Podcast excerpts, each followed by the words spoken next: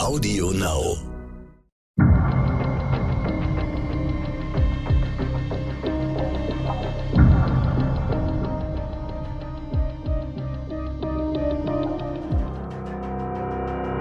Hallo und herzlich willkommen zur sechsten Folge unseres Team Wallraff Podcasts. Und bei uns geht's heute um die Menschen, denen jeder von uns sein Leben und auch das seiner Angehörigen irgendwann mal anvertrauen muss. Wir sprechen heute über Pflegende. Klar, wir haben in der ersten Corona-Welle alle applaudiert, das fanden viele auch echt nett. Aber am Ende des Tages, am Ende einer langen Schicht und auch am Monatsende hat das nicht sehr viel weitergeholfen. Aber jetzt können wir und ihr alle mehr tun. Seit heute, 14. Januar, könnt ihr die Pflegepetition unterschreiben, die unsere Kollegen vom Stern an den Bundestag gerichtet haben. Der Link ist in den Shownotes. Ich bin Carla Steugmann. Günter Wallraff sitzt mir wie immer mit reichlich Abstand gegenüber. Ja, hallo. Und am Telefon mit dabei ist unser Kollege Bernhard Albrecht vom Stern. Hallo. Bernhard, du hast diese Petition mit dem Titel Mensch vor Profit für eine Pflege in Würde formuliert und eingereicht und auch den Artikel dazu im Magazin geschrieben. Was soll diese Petition erreichen? Also ich muss vielleicht voranschicken, wie lange es das Wort Pflegenotstand schon gibt. Seit 1984, das habe ich beim Institut für deutsche Sprache in Mannheim recherchiert. Und passiert ist nichts. Ganz im Gegenteil hat sich vieles verschlechtert und es gibt vielleicht keinen Bereich, wo man so den Finger in die Wunde legt und so sehr weiß, äh, wo die Wunde eigentlich offen ist und wo sie blutet und trotzdem passiert nichts. Und deshalb enthält diese Petition längst bekannte Forderungen, also mehr Wertschätzung in der Pflege, die sich dann auch in höheren Gehältern und Zulagen ausdrückt, dann flexiblere Arbeitszeitmodelle, konsequente Sperrung von Betten oder Stationen, wenn halt gute Pflege nicht mehr möglich ist, so wie zum Beispiel in den Niederlanden. Da äh, ist die Pflege der Gradmesser dafür, wer versorgt wird und wer nicht. Und das kann halt nur funktionieren, wenn man ganz grundsätzlich ans Gesundheitssystem rangeht. Es muss und das ist am wichtigsten und darauf läuft es am Ende alles raus. Es muss der Gedanke raus, dass Pflegeheime und Krankenhäuser Gewinn erwirtschaften müssen und dass sie sonst schlechte Krankenhäuser sind, wenn sie das nicht tun. Wir wollen dann am Ende in eine politische Diskussion eintreten und das können wir nur dann, äh, wenn wir jetzt in den nächsten vier Wochen 50.000 Mitzeichner gewinnen. Und dann können wir ausformulieren, was jetzt in der Petition, die eine gewisse Zeichenanzahl nicht überschreiten darf. Ja, man muss sagen, die müssen sehr knapp sein, diese Petitionen. Und dann kann man konkret machen an einigen Punkten, was sich hinter zum Beispiel höheren Gehältern oder flexibleren Arbeitszeiten oder Karrierechancen, was sich dahinter eben verbirgt. Und dann geht's weiter. Und im Bundestag werden mich dann ausgewählte Experten begleiten und die Lösungen kennen. Aber zu also du wirst richtig dann eingeladen in den Bundestag? Dann werde ich in den Bundestag eingeladen. Also vom Petitionsrecht her ist es halt so, ähm, jeder kann eine Petition einreichen, jeder kommt auch irgendwie in den Bundestag in einer Form einer Liste oder so. Aber damit man wirklich Gehör findet, muss man 50.000 Stimmen erreichen und das ist echt ein Pfund, gerade in Corona-Zeiten. Günther, du unterstützt diese Petition auch mit deinem Namen. Warum ist dir das so wichtig? Nun, mich erreichen regelmäßig Elendsberichte, Hilferufe von Mitarbeitern aus Pflegeeinrichtungen und aus Kliniken und auch Angehörige von Menschen, die da schon lange in diesen Einrichtungen, in Pflegeheimen untergebracht sind und das Elend beschreiben. Und wenn sich jetzt so viele Personen des öffentlichen Lebens Ärzte, Pflegekräfte und eine Vielzahl von Fachverbänden öffentlich der Forderung nach einer Pflege in Würde anschließen, dann besteht auch Hoffnung, dass auch an den entscheidenden Stellen endlich mal umgedacht wird und sich was Grundlegendes ändert. Ich erwarte, dass auch unser Gesundheitsminister, der ja offensichtlich auch Höheres anstrebt, sich zu dieser Petition äußert und sie auch unterstützt. Bernhard, du hast eine ganz persönliche Geschichte, äh, wie du das erste Mal mit dem Thema Pflege in Berührung gekommen bist. Erzähl doch mal. Also was wenige wissen von mir, außer die, die mich sehr gut kennen, ist, dass ich vor meinem Medizinstudium in den frühen 90ern ähm, eine oder in den späten 80ern eine Pflegeausbildung begonnen habe. Und äh, mein erster Einsatz war dann auf der Gerontopsychiatrie mit dementen äh, Patienten. Es war eigentlich eine bekannte Einrichtung, auch eine renommierte Einrichtung, aber was ich dort erlebt habe, das hat mich wirklich nachhaltig traumatisiert.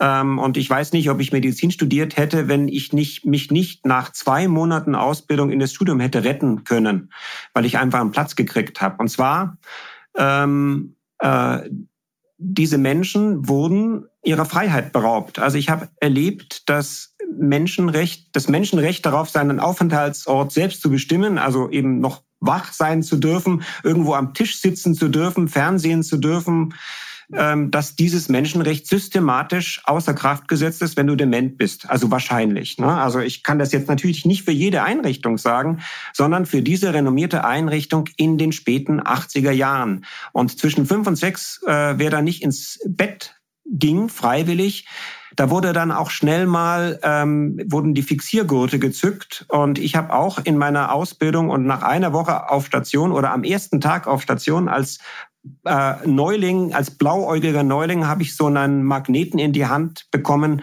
mit dem man das dann lösen kann. Also mir, ich konnte äh, auf Anweisung dann auch fixieren und äh, ich bin froh, dass ich das nicht länger erleben musste. Günther, was war, wann war das, das erste Mal, dass du dich mit dem Thema Pflege auseinandergesetzt hast? Und ich habe mich schon zu Beginn meiner Arbeit immer mit Benachteiligten, mit Ausgegrenzten auch identifiziert. Ich habe 1969 für mein Buch Unerwünschte Reportagen habe ich in einer geschlossenen Abteilung der größten Psychiatrie in Hessen, in Godelau, mich als simulierender Alkoholiker einweisen lassen und habe dort ganz schreckliche Zustände erlebt. Das war ein Saal mit 20 äh, ja, schwerst Geschädigten. Da war alles zusammengewürfelt von Gewalttätern, von äh, Schwerstalkoholikern, von Menschen mit Demenz, wo damals die Kliniken überfüllt waren. Die kamen dann einfach in die in die geschlossenen Anstalten. Und ich habe das dann veröffentlicht und habe in Einzelfällen auch Änderungen damals schon erreichen können und habe dann auch später immer wieder solche Themen angenommen. Zum Beispiel in meinem Buch aus der schönen neuen Welt habe ich über einen, ja, als dement erklärten Angestellten, der entlassen wurde wegen äh, neuer technischen Geschichten und dann zwischendurch dem Alkohol verfiel und der wäre lebenslänglich in dieser Anstalt äh, verblieben, wenn ich nicht über einen sehr guten Anwalt mich darum gekümmert hätte. Er ist dann, musste entlassen werden, er ist voll rehabilitiert und er bekam dann auch eine höhere Entschädigung, die äh, allerdings erstritten werden musste. Und dann haben wir hier mit Team Wallraff nun mehrfach 2014 in verschiedenen Altenheimen, 2016 in Krankenhäusern gravierende Missstände undercover recherchiert, 2017 in Behinderteneinrichtungen und dann 2019 auch in psychiatrischen Anstalten. Es war also immer Thema für uns. Wir haben auch immer ganz viel Zuspruch bekommen und alle sagten, ja, ihr habt ja recht, ja, ihr habt ja recht, es muss sich doch wirklich was ändern, auch im Bereich der Politik.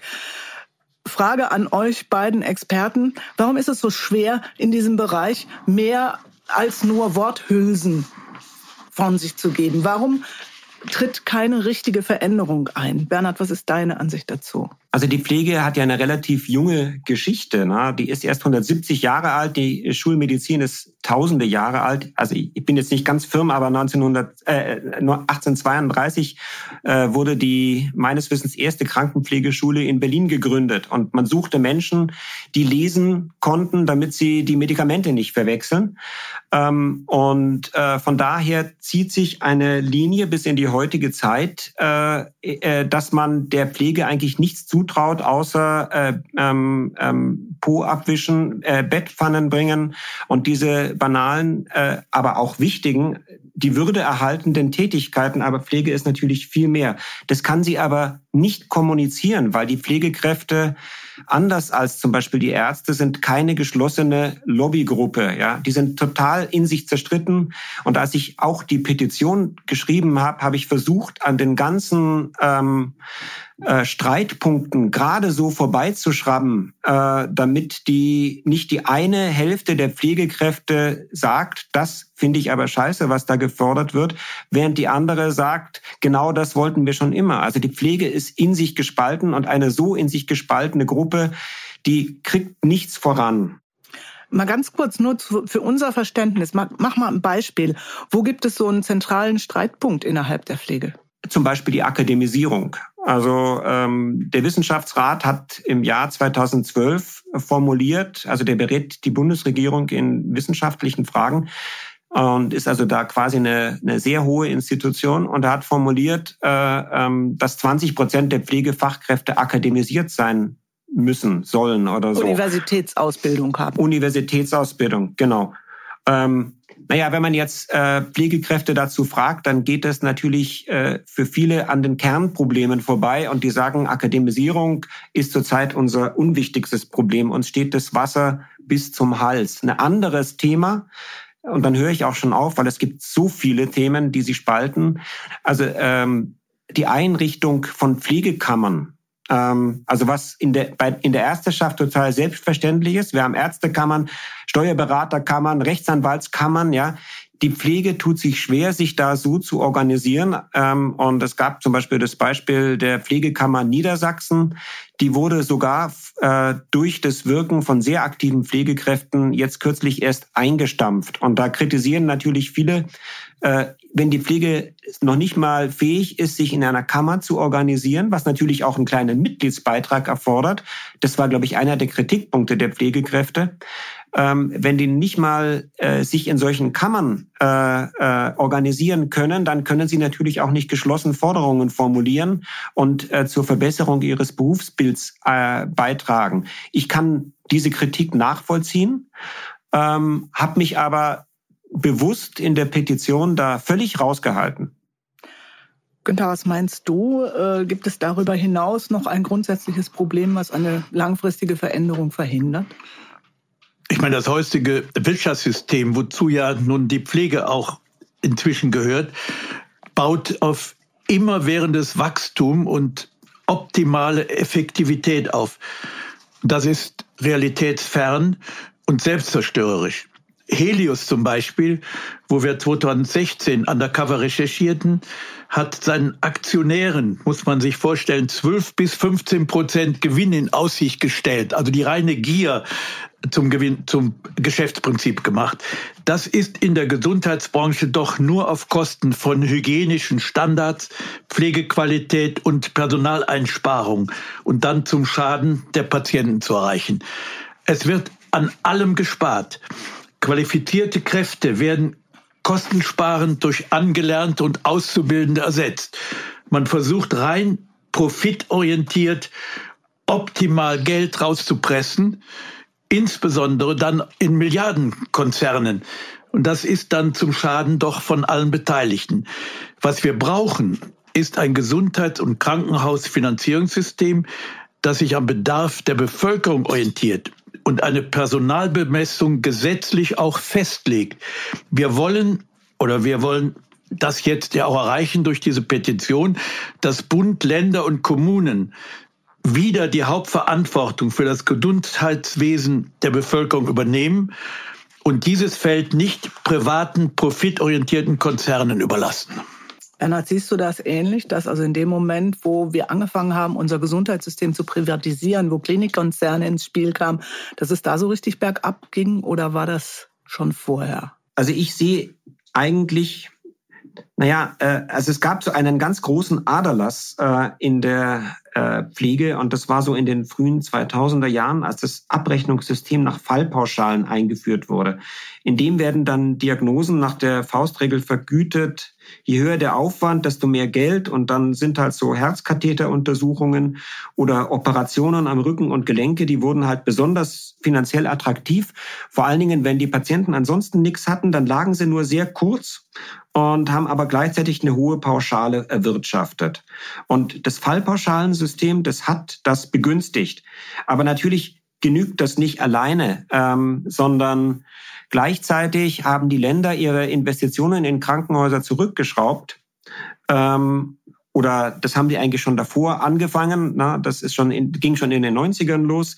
Das heißt also, wenn, ein, wenn eine Klinik äh, renoviert werden muss, baulich, oder wenn es wenn ein neues MRT äh, für eine 1,5 Millionen angeschafft werden muss oder so, das geht alles aus den Fallpauschalen ab, die eigentlich aber nur fürs Personal und das Verbrauchsmaterial im OP-Saal und so weiter bestimmt sind. Ja, also da wird, da wird Geld in hohem Maße zweckentfremdet. Und ähm, diese toxische Mischung ist dann in den frühen 2000ern eben besonders hat die besondere Auswirkung gehabt und deswegen werden jetzt heute mehr Patienten äh, als sonst irgendwo auf der Welt äh, äh, werden äh, im Krankenhaus behandelt und die erleiden mehr Behandlungen, aber sind dadurch nicht gesünder. Das heißt, wir wir versuchen den möglichst viele äh, Operationen, Behandlungen, Prozeduren nennt man das, glaube ich, in der Fachsprache, anzudienen, die sie gar nicht brauchen, statt sie einmal gründlich und ordentlich zu pflegen. Was ich, glaube ich, was ich deutlich machen wollte, das kann jetzt im äh, Heimbereich anders sein. Da bin ich nicht so firm, weil ich diese Recherche an Co-Autoren abgegeben habe. Aber in Krankenhäusern habe ich immer versucht, weil ich auch von Verdacht ausging, das muss doch bei den privaten Konzernen schlimmer sein ist es vielleicht auch, ja, aber es betrifft auch die kommunalen Häuser, es betrifft auch die kirchlichen Häuser fast in gleicher Weise, weil alle müssen Gewinn erwirtschaften. Jeder, fast jeder Bürgermeister erwartet oder jede Stadtverwaltung oder Stadtregierung erwartet von ihren Krankenhäusern, bitte legt mir schwarze Zahlen am Ende vor. Und dann haben die privaten Konzerne, also etwa ein Drittel der Krankenhäuser in Deutschland, die haben dann nur zusätzlich noch die Aufgabe, ähm, dass sie halt daneben noch fünf bis 18 Prozent äh, äh, Rendite dann halt an die Eigentümer ähm, abgeben müssen. Also das erhöht den Druck nochmal. Aber dass sich das ganz klar so auswirkt, dass dann die Privaten viel schlimmer sind als die anderen, das konnte ich nie herausarbeiten. Vielleicht mag's äh, Günther dir anders gehen, wenn du auf die Heime schaust. Da bin ich neugierig. Ja, also bei den Heimen haben wir hm, heftige Erfahrungen gemacht, vor allen Dingen eben auch im Nachgang zu unseren Sendungen. Also statt da wirklich zu sagen, wir stecken das Geld jetzt in bessere Pflege, wurde in teurere Anwälte investiert. Oder Günther, es war ja teilweise echt Krieg.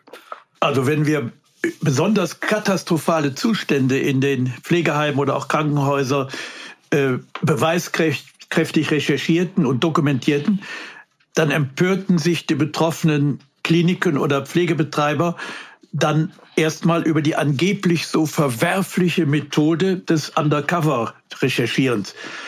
Und die Unternehmen mit den schlimmsten Zuständen sind ausgerechnet die, die dann prozessieren, nichts an den Missständen ändern und anstatt etwas zu verbessern und in sich zu gehen, dann zum Beispiel Kurse für und Schulungen für ihre Beschäftigten durchführten unter dem Titel Wie erkenne ich einen Undercover-Journalisten? Das äh, mit kostenaufwendig. Ja. Äh, so prozessierten zum Beispiel Marseille und Helios. Das sind, was Kliniken und Pflegeeinrichtungen angeht, mit die schlimmsten neben Asklepios. Und wenn dann solche Konzerne prozessieren, ist das doch für mich auch eine Bestätigung unserer Arbeit.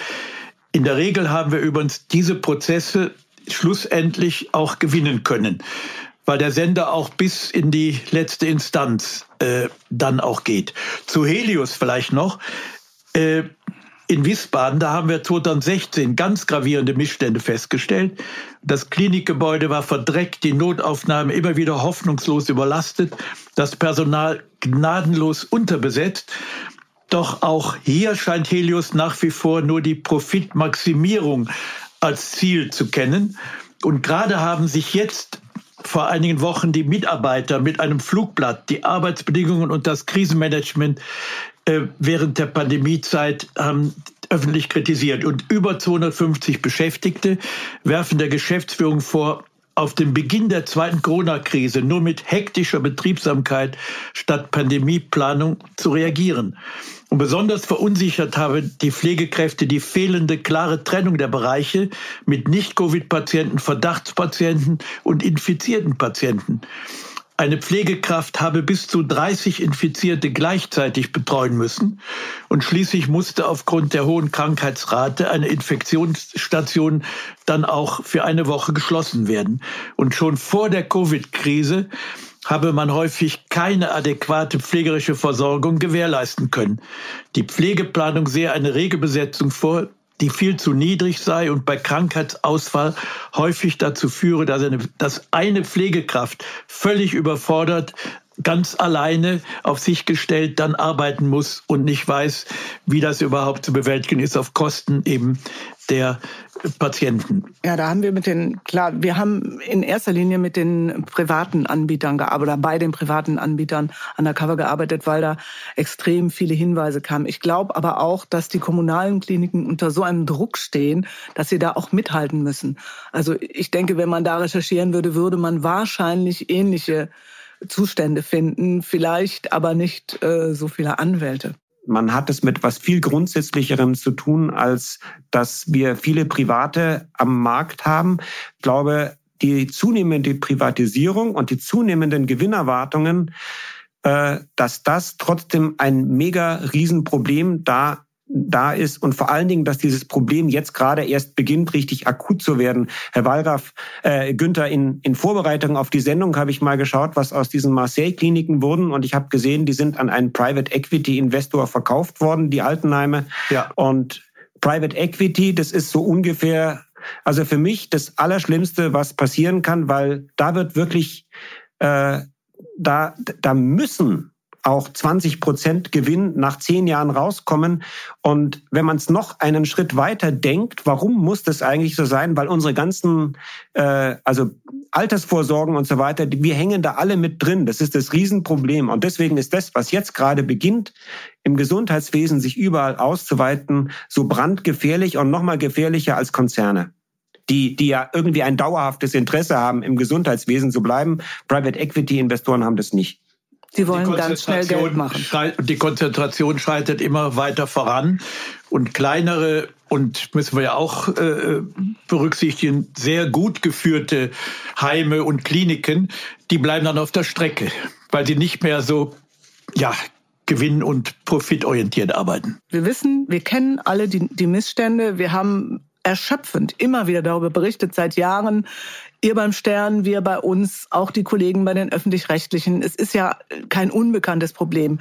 Die Politik ändert nichts. Kann sie nicht oder will sie nicht? Ich fange mal mit Günther an und dann macht der Bernhard weiter. Das ist wohl eine Mischung aus verschiedenen Faktoren. Grundsätzlich ist das Problem, das auch andere Arbeitsbereiche betrifft. Bestimmte Berufsstände kommen als Volksvertreter ja überhaupt nicht mehr vor. Wo gibt es da jemanden, einen Abgeordneten, der aus, früher aus der Pflege stammt? Oder wo gibt es Ärzte? Ja gut, Ärzte gibt es, ich denke an Lauterbach, aber es sind immer Ausnahmen. Und was die Psychiatrie betrifft, äh, da gibt es, was die Situation der Patienten betrifft, nur eine schwache Lobby. Und auch die Aufsichtsbehörden die dann äh, ja nachschauen müssen, wenn die einzelnen schrecklichen Zustände bekannt werden. Die schauen da mal gerade vorbei und die Heime, die die schlimmsten äh, Zustände haben, bekommen dann oft die besten Benotungen, weil man kennt sich regional, man verständigt sich. Also das funktioniert nicht. Es gibt aber auch positive Beispiele. Ich denke an unsere Recherchen über die Psychiatrie in Frankfurt höchst. Da hat sich immerhin der zuständige hessische Sozialminister von den Grünen, Kai Klose, hat sich nach der Veröffentlichung der Missstände angenommen, externe Experten beauftragt und auch nachhaltig für Verbesserungen gesorgt. Die Frankfurter Rundschau hat dann regelmäßig auch darüber berichtet, erstmal sehr kritisch, dann aber auch positiv, was sich im Einzelnen da getan hat. Und auch die zuständige äh, Pflegeleiterin hat dann erklärt, dass sie hier sich das zu Herzen nehmen und künftig hin dann etliches auch ändern. Es ist also durchaus möglich, was zu erreichen. Allerdings bisher handelt es sich, muss ich selbstkritisch anmerken, immer um Einzelfälle. Bernhard, was meinst du? Können die nicht oder wollen die nicht da oben in Berlin? Also ich habe jetzt in der Vorbereitung für diese Pflegegeschichte den ganzen Pflegetag verfolgt, habe mir die drei Minister angeschaut, Franziska Giffey, Jens Spahn, Hubertus Heil, ähm, habe geschaut, was die so zu sagen haben, wie stolz sie auf das Erreichte sind. Die haben ja die konzertierte Aktion Pflege ins Leben gerufen. Und äh, wenn ich mir die Zielsetzungen äh, äh, anschaue, dann bin ich zu und auch ihre Auftritte anschaue, ähm, also wie sprechen Sie, ja, wie, Ihre Mimik, während Sie sprechen oder so, machen die uns einen vor oder sind die authentisch?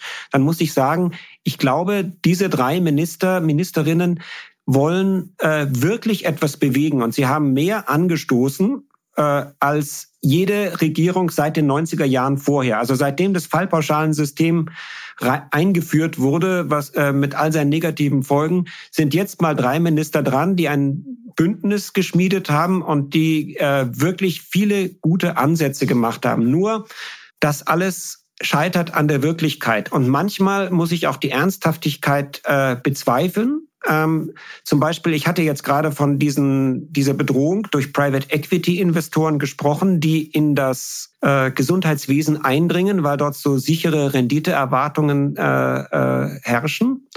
Ähm, und es gab äh, in diesem berühmten Termin- und äh, Vorsorgegesetz, da ähm, TSVG, gab es einen Passus, da stand drinne, dass die Eigentumsverhältnisse ähm, offengelegt werden müssen, damit wir wissen, ah, das ist eine Einrichtung, die wird von so einem Investor geführt. Da bin ich jetzt mal vorsichtig. Das möchte ich als Verbraucher ja vielleicht wissen, ob die Einrichtung, in die ich mich da begebe, in die ich meine Großmutter bringe oder so, ob die eine 20 Prozent Gewinnerwartung hat oder ob die froh sind, wenn sie mit schwarzen Zahlen übers Jahr kommen.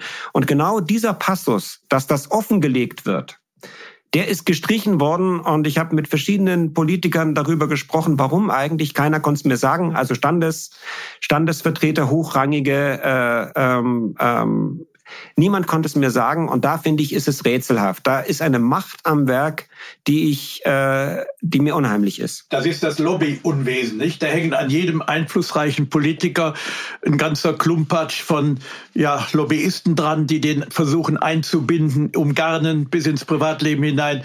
Also das müsste man viel stärker untersuchen, wie dann Abhängigkeiten noch entstehen. Machen wir mal einen Blick in die Zukunft. Was muss ich tun, damit Pflege auch wieder ein attraktiverer Beruf wird? Wir haben ja im Moment die Situation, dass wir möglicherweise zwar massenhaft Beatmungsplätze haben, aber eventuell nicht genug Personal, das die auch bedienen kann.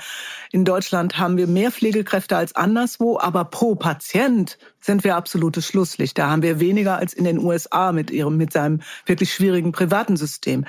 Was muss passieren, damit Menschen wieder gerne in der Pflege arbeiten und vor allen Dingen auch drin bleiben? Zuvorderst sind es die Arbeitsbedingungen, die sich ändern müssen, weil wenn man bessere Arbeitsbedingungen hat, dann kommt man auch mit weniger Gehalt aus. Nur da beißt sich die äh, äh, Schlange in den Schwanz, weil ja so wenig Pflegekräfte da sind. Jens Spahn hat dazu irgendwann mal gesagt, wir können jetzt nicht die Leute einstellen, die vor 20 Jahren nicht geboren würden. Ja, wie recht hat er damit?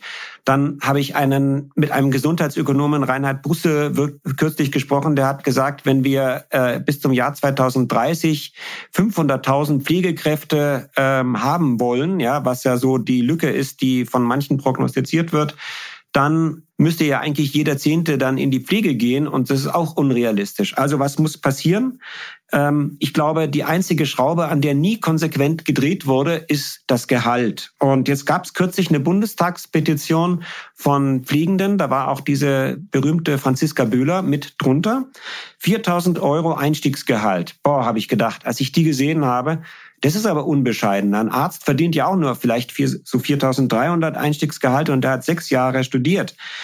Da habe ich gedacht, oh, das ist aber unbescheiden. Und dann habe ich länger drüber nachgedacht und je länger ich recherchiert habe, desto mehr bin ich dazu gekommen, ja, äh, wenn es halt niemanden gibt oder zu wenige gibt, die den Job machen wollen, ja, wenn es auf der anderen Seite so viele gibt, die nach wenigen Jahren im Berufsleben aussteigen, dann muss man vielleicht einfach mal an dieser Schraube drehen. Und ähm, in Berlin, da gibt's eine Umfrage von 2018, wie viel verdienen eigentlich Pflegefachkräfte? Die sind weit entfernt von, äh, von 4.000 Euro.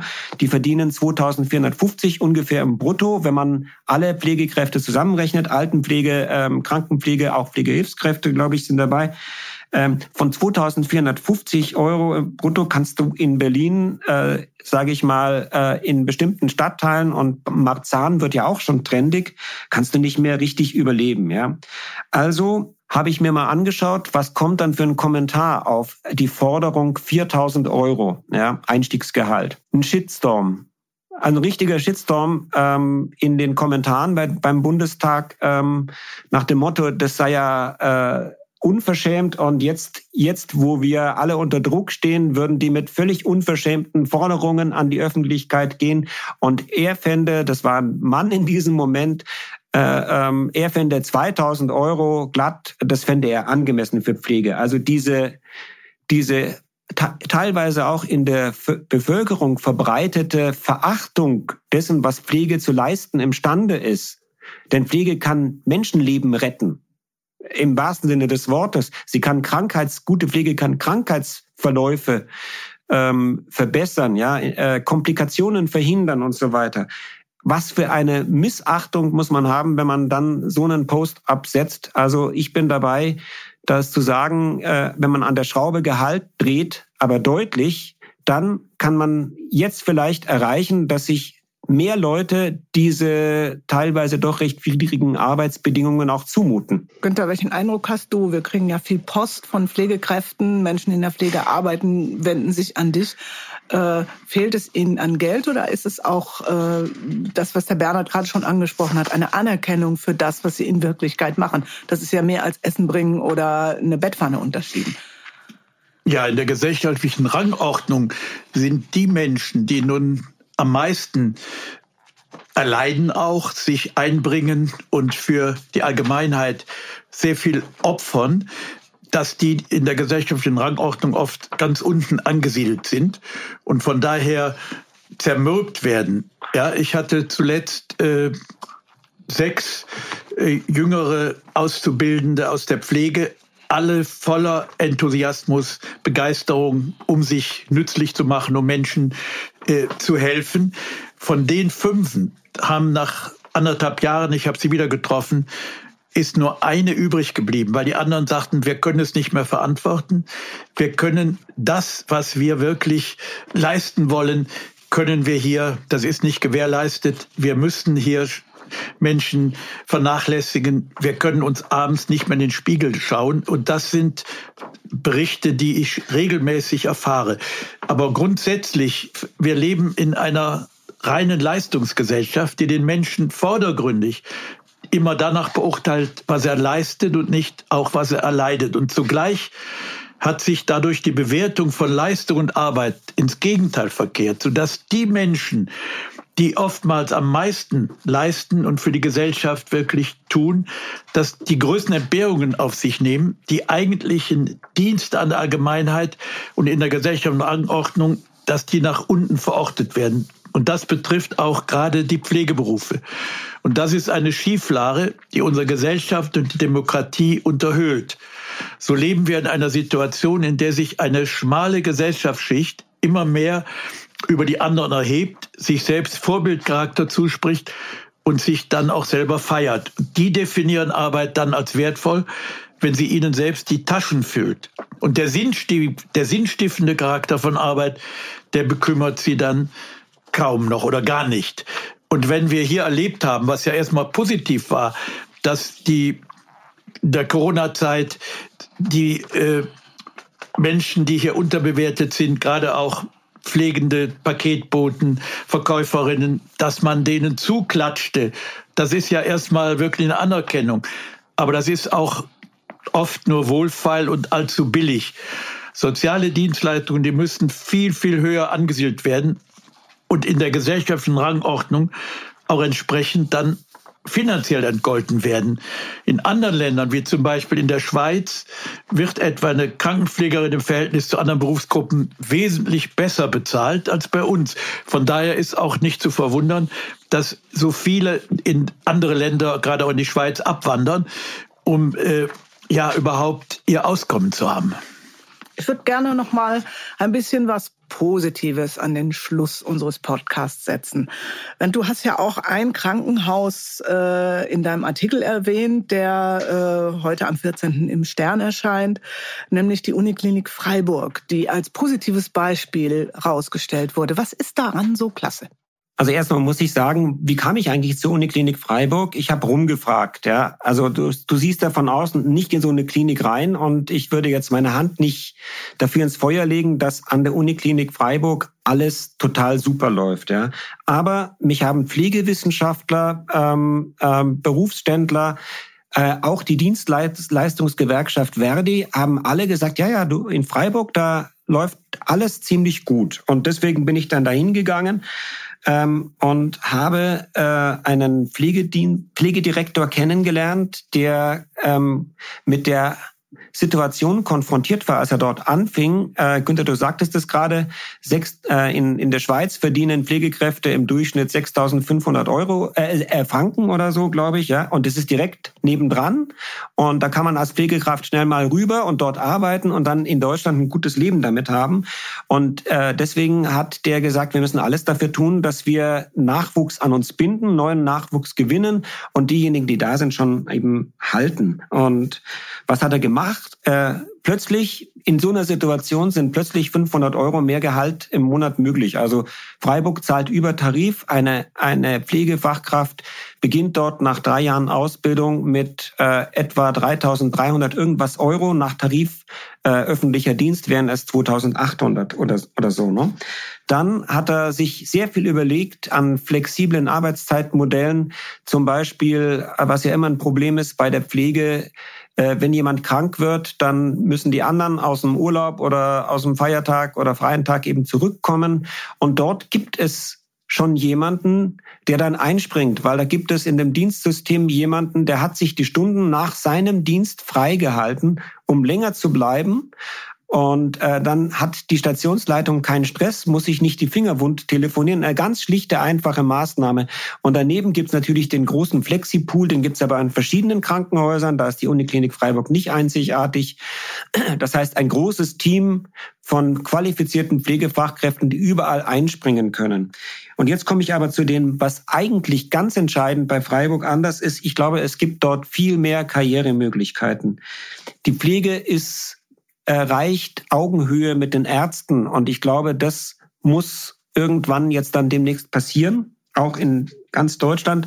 Ich habe dort forschende Pflegekräfte, Pflegefachkräfte kennengelernt, die gerade ihren Doktor machen und äh, ähm, eine davon hat 20 Krebspatienten begleitet und supervidiert, die über ein Jahr. Und sie macht das halt anders als Ärzte. Sie berät diese 20 Krebspatienten, die alle ein stark geschwächtes Immunsystem haben, bei ganz praktischen Fragen. Zum Beispiel, wie desinfiziere ich meine Hände, bevor ich die Tabletten einnehme? Weil wenn ich mir einen Keim in den Mund reinnehme, dann, dann infiziere ich mich möglicherweise. Oder kann ich meinen Enkel sehen, während der Corona-Krise, wie schütze ich mich da? Diese ganz lebenspraktischen Fragen, mit denen auch der Hausarzt überfordert ist oder so. Diese Frau monitort die Patienten und spricht mit ihnen jede Woche einmal über solche Fragen. Und jetzt evaluiert sie, und das ist ihre Doktorarbeit, ähm, ob das dann auch kosteneffizient ist. Also so solche Leute habe ich kennengelernt oder eine andere pflegefachliche Leitung. Also äh, das hat er auch installiert. Ein, ein, also die Stationsleitung ist nicht mehr an eine Person gebunden. Es gibt daneben eine akademisch geschulte Pflegefachkraft, die stellt sich daneben, schaut sich die Abläufe an, überlegt, was kann man verbessern. Die hat zum Beispiel jetzt während der Corona-Krise ein Tablet eingeführt, mit dem dann Corona-Patienten, die gerade frisch aus dem Koma erwacht sind und noch nicht leben, eben noch nicht sprechen können, mit dem die dann ihre Wünsche artikulieren können, indem sie nämlich das Tablet äh, ins Tablet eintippen äh, oder da drauf tippen, wenn sie irgend, wenn sie irgendwas äh, ein Symbol dann antippen können und mit ihren, was ja total wichtig ist, um sich zu erholen, mit ihren Angehörigen kommunizieren können und zwar ohne Worte, ja, wenn sie halt nicht sprechen können, machen sie es halt mit Zeichen oder indem sie den, die, die Worte mit den Lippen formen. Und ich fand das total beeindruckend, was ich da an geballter Innovation gesehen habe. Günther, wir kommen zum Ende. Ganz kurz, was wünschst du dir für die Pflegekräfte in hm. Deutschland? Vielleicht auch noch gerade ein paar positive Beispiele, weil es, wir hatten auch welche. Ja. Eben, das wollte ich gerade sagen.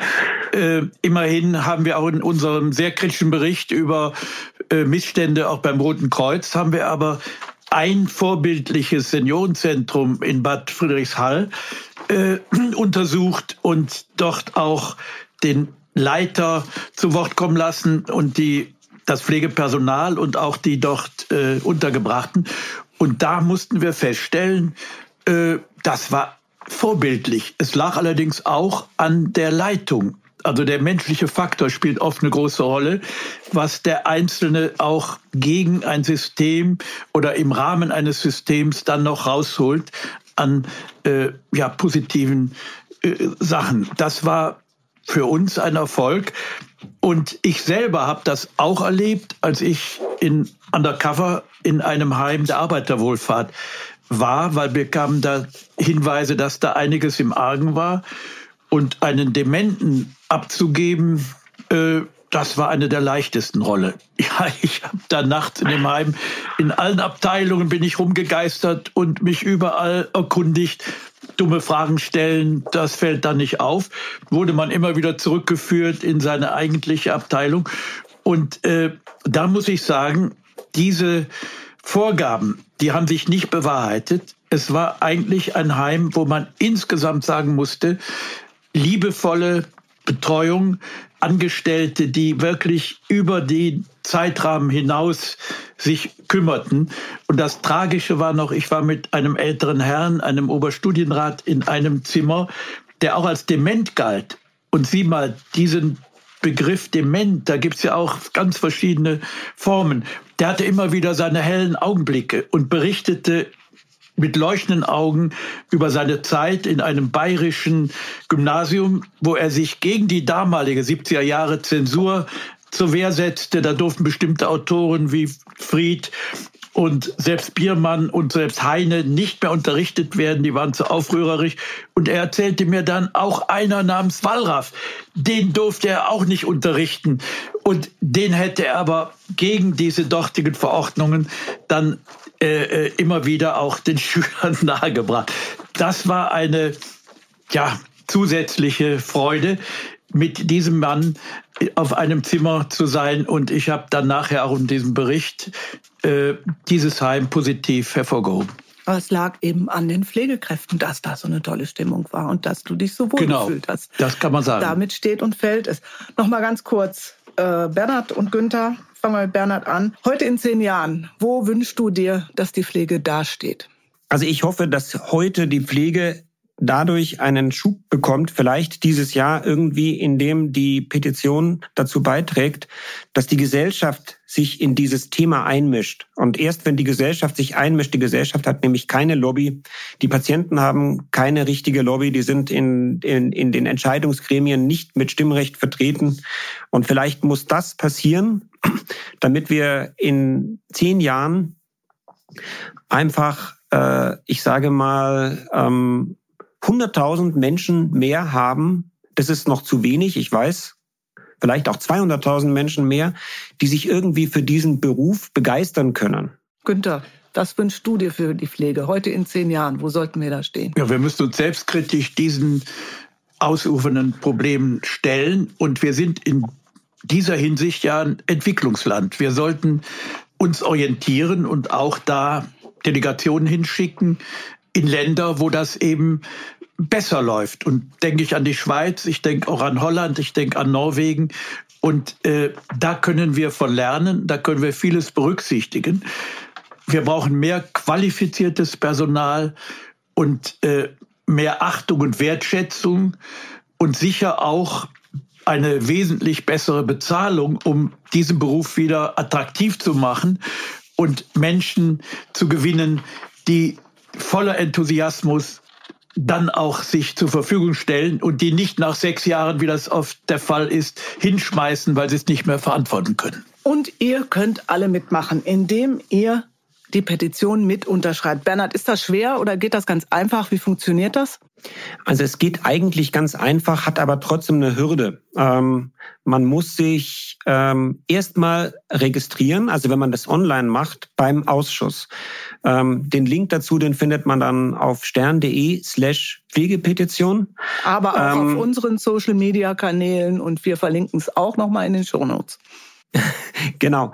Ähm, aber dann, also wenn man sich einmal namentlich registriert hat, dazu muss man nur seinen Namen und seine Adresse, also Straße, Hausnummer, ähm, Postleitzahl, Stadt, äh, Ort und dann die Unterschrift äh, äh, und, und dann abschicken. Ja, das, das also so funktioniert das. Ich glaube aber, dass das schon eine Hürde ist, weil es erfordert halt eine Registrierung und da müssen, da sollen jetzt hoffe ich viele über diese kleine Hürde hinwegkommen.